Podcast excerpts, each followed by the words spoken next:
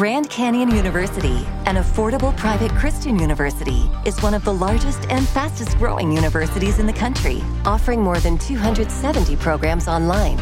In addition to federal grants and aid, GCU's online students received nearly $130 million in institutional scholarships in 2022.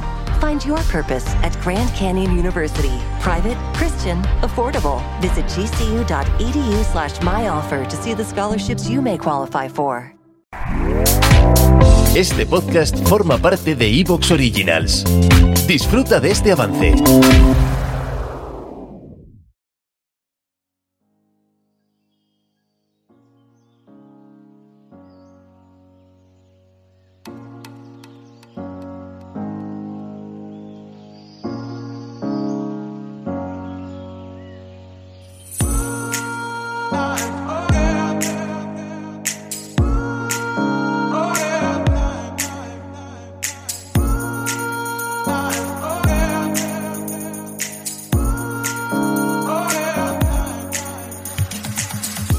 Hola y bienvenidos a un nuevo capítulo de Planeta Montaña Huesca, la magia, aquí en iBox, el podcast donde nos encanta que le deis a la pestaña de suscribir, que es gratuita y más aún a la de apoyar desde 1,49 euros al mes. Es viernes 16 de septiembre de 2022, soy Nacho Vizcasillas y en el control técnico con los botoncicos, Santi Alfranca.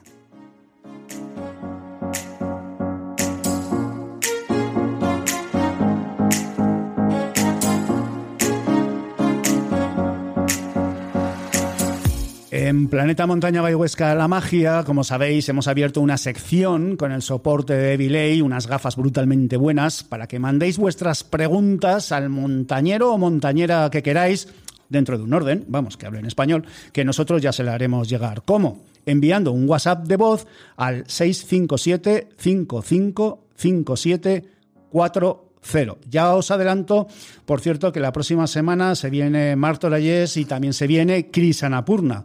Así que ya podéis enviar vuestras preguntas de voz. Y a lo que vamos. Hoy nos vamos al Caracorum de manera especial. Volamos con Ramón Morilla, Sintonía y al Caracorum.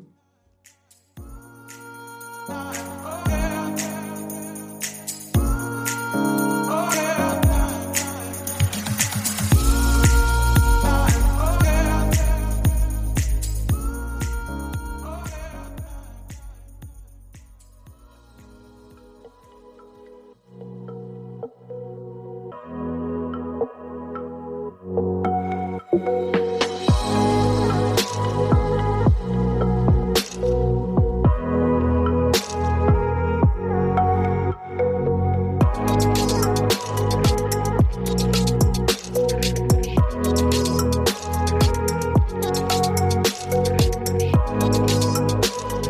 tarjeta de presentación del Ramón Morillas es sencillamente espectacular. Deportista de élite desde 1997, tiene cuatro campeonatos del mundo en paramotor, récord mundial en paramotor monoplaza en 2021, llegando a los 7.027 metros de altitud en 2009 sobrevoló el Masserbrum en el Karakorum y forma parte de la Red Bull X-Alps que atraviesa los Alpes desde Salzburgo a Mónaco. A finales del pasado mes de junio, con Horacio Llorens, una de las leyendas españolas en esto del parapente, y el belga Tom de Dorlodot, ascendieron por el K2 y el Broad Peak en parapente. Hemos tenido la oportunidad de ver un taser, un corto de tres minutos en YouTube, y es algo sencillamente espectacular. Ramón Morillas, gracias por venirte a Planeta Montaña Huesca La Magia. Lo primero de todo, ¿qué tal estás? ¿Qué tal te encuentras? Pues mira, ahora estoy en la puerta de un bar en Cádiz, en, en, Borno, se llama el pueblo, que venimos a entrenar para motor aquí para un mundial que tengo la semana que viene en República Checa. Y nada, acabo de terminar de volar, he recogido y aquí estaba esperando a que me llamara, tomando una cervecita porque hace un calor que no veas, está el día muy bochornoso. Qué envidia me das. Casi es extraño que estés eh, eh, sobre tierra firme, ¿no? Una persona como tú que, estás tantas horas ahí volando. no, he estado toda la mañana, mira, desde las 8 a la, a la 1, cuando me avisaste que, había la entrevista, para recordarme, he estado volando toda la mañana y nada. Eh, y ayer igual y mañana igual, o sea, volar vuelo todos los días casi, de, que se puede, que la meteorología lo permite, y, sí, y también hay que estar en la tierra, hay que estar en los dos sitios, ¿no? Como te quedes solo en el aire, te puedes flipar, como decimos, ¿no? Eh, vulgarmente, te queda un poco flipado, hay que tener los pies en la tierra para, porque hay que conducirse por la tierra, trabajar y, todo lo que conlleva, la familia, en fin, todas las cosas. Yo llegué a Ramón Morillas a través de un amigo común, a través de Sebas Álvaro, que hace ya un tiempo puso un Twitter sobre lo que estabais haciendo en, el Caracorum y la verdad es que me quedé alucinando de las imágenes, porque claro, una vez que leí el tuit de, Sebas dije, voy a, voy a ver un poco qué es esto. Y, la verdad es que algo impresionante. No es la primera vez que sobrevuelas el Caracorum y seguro que no será la última, pero sí que me gustaría que nos acercaros un poquito cómo es este deporte. Lo primero de todo, ¿cómo es volar entre 7.000 y 8.000 metros de altitud? Porque así de entrada, vértigo da un poquito. Bueno, eh, te lo voy a intentar resumir. El Karakorum es una de las zonas del planeta donde podemos volar en parapente, bueno, y en, en otras aeronaves, cerca de los 8.000. ¿Por qué? Porque está más al oeste que la cordillera del Himalaya, es una profusión de montañas gigantesca, o sea que no es cordillera, y está alejada de los jet stream, que son las corrientes de chorro, las, famosas corrientes de chorro que no sé si las conoces, que usan los aviones para, para ir más rápido. Entonces, ¿qué pasa? Que allí no hay corriente de chorro, se puede volar cerca de los 8000 y gracias a Sebastián Álvaro, que fue el, primero que me habló del Karakorum, porque yo estaba haciendo récords de altitud, he hecho varios récords. Entonces, y había trabajado con ellos en Alfilo haciendo de cámara aéreo y haciendo de, también de deportista, en retos deportivos. Y teníamos como una apuesta que era, eh, si llega cerca de los 7.000, bueno, dijimos los 7.000 en Granada, que era donde estaba haciendo yo el récord en ese momento, pues te llevo al Caracol. Entonces llegué a 6.700 y, y me dijo, venga, bueno, lo llamé y, ya me fui con él allí.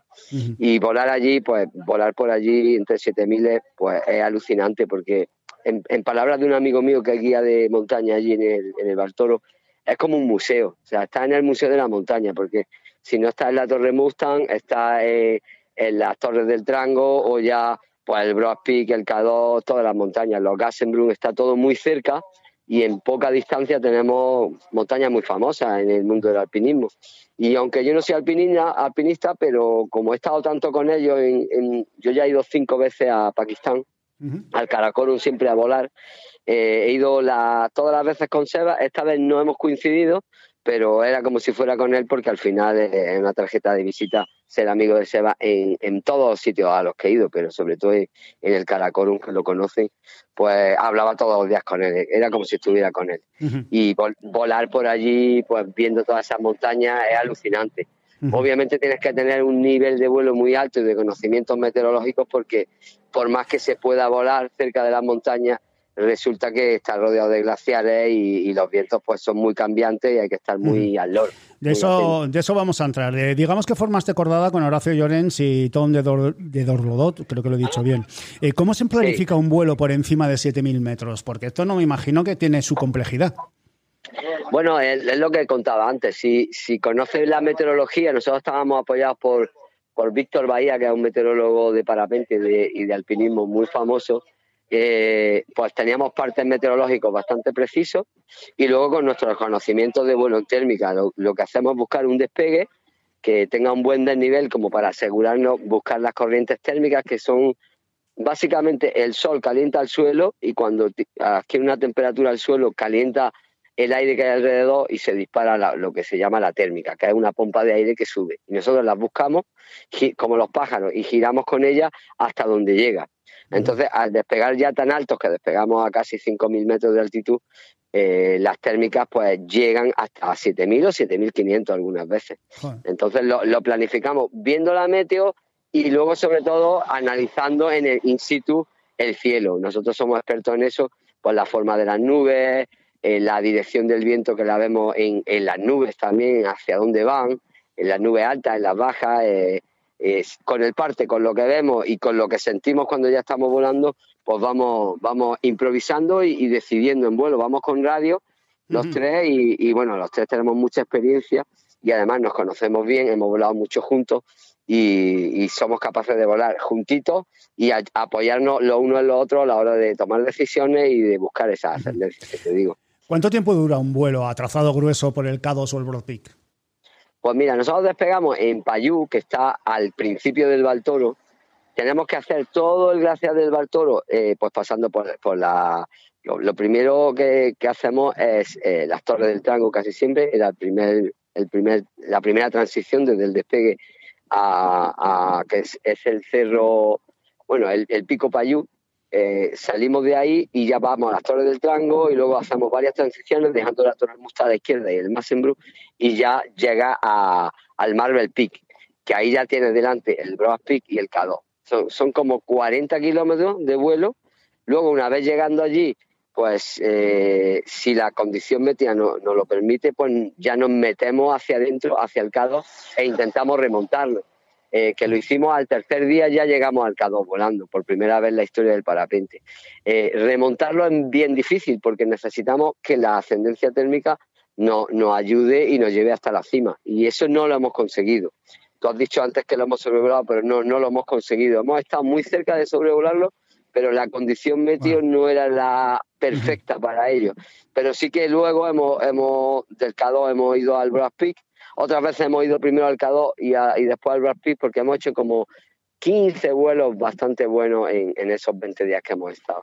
Y el vuelo pues dura entre 4 a 7 horas más o menos. Un vuelo largo es un vuelo que durante la ida y la vuelta tiene muy pocos lugares donde aterrizar, o sea que tiene un hándicap bien grande, no es como un vuelo en, Granada o en los Alpes o en el Pirineo que, que tú vas transicionando y siempre tiene algún lugar donde aterrizar. Aquí el gran hándicap es que no hay lugares.